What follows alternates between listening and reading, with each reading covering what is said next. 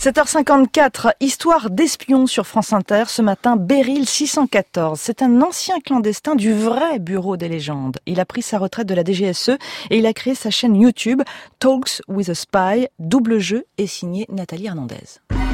Qui êtes-vous? Qu'est-ce que vous faites ici? Et à qui ai-je l'honneur? Beryl 614. Nous avons l'œil sur vous depuis quelque temps. Et nous avons l'impression que vous menez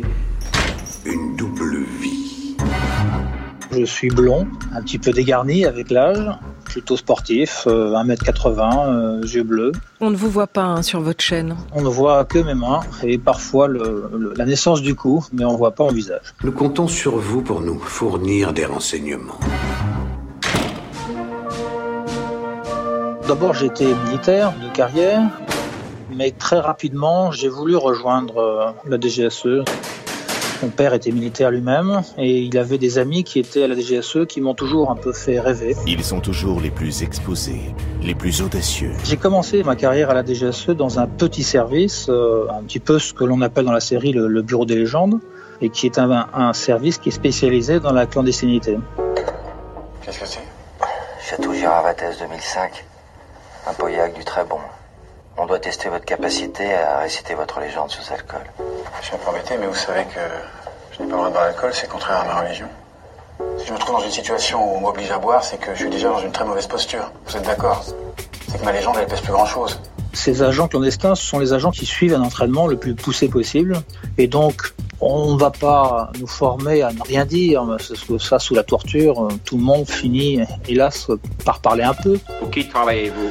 Mais en tout cas, on nous entraîne à résister à un premier interrogatoire, de manière à essayer de mettre en doute ce qui nous interroge. C'est-à-dire, il faut coller à notre légende et essayer de gagner du temps, essayer de convaincre d'abord. Tenez, voici vos papiers. Vous êtes reporter photographe dans un journal du soir et vous vous appelez Noël Flantier. Noël Flantier? Oui. Mais qui s'occupe de trouver les noms au bureau Avant de partir en mission, toutes nos identités se confondent un petit peu. Donc on a notre vraie vie qu'il faut gérer rapidement, payer les dernières factures, donner des différentes consignes à la famille.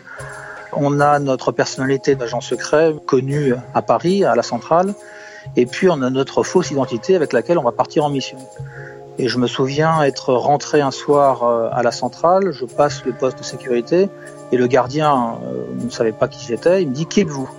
Et là tout d'un coup je me suis demandé mais oui qui, qui, il faut que je dise quoi là? Il faut que je dise euh, j'avais trois noms en tête et je ne savais plus lequel dire. J'ai fini par donner le, le, bon au bout de deux minutes qui m'ont semblé euh, extrêmement longues.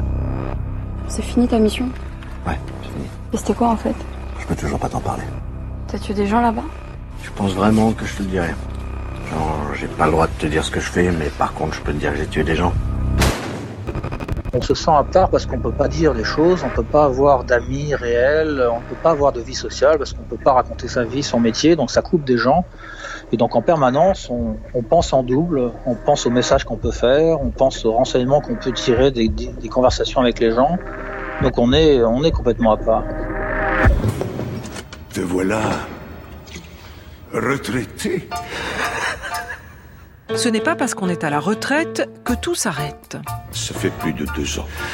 Comme le temps passe. Les jeunes retraités sont des gens intéressants parce qu'ils ont encore en tête un certain nombre de beaucoup de renseignements et puis en même temps ils sont vulnérables parce qu'ils ont moins d'argent, moins de prestige et ils sont moins protégés par le service qu'ils ne l'étaient au départ. Donc les retraités, les jeunes retraités sont des cibles possibles pour des services de renseignement adverses. Heureux de vous revoir, Monsieur Brandt.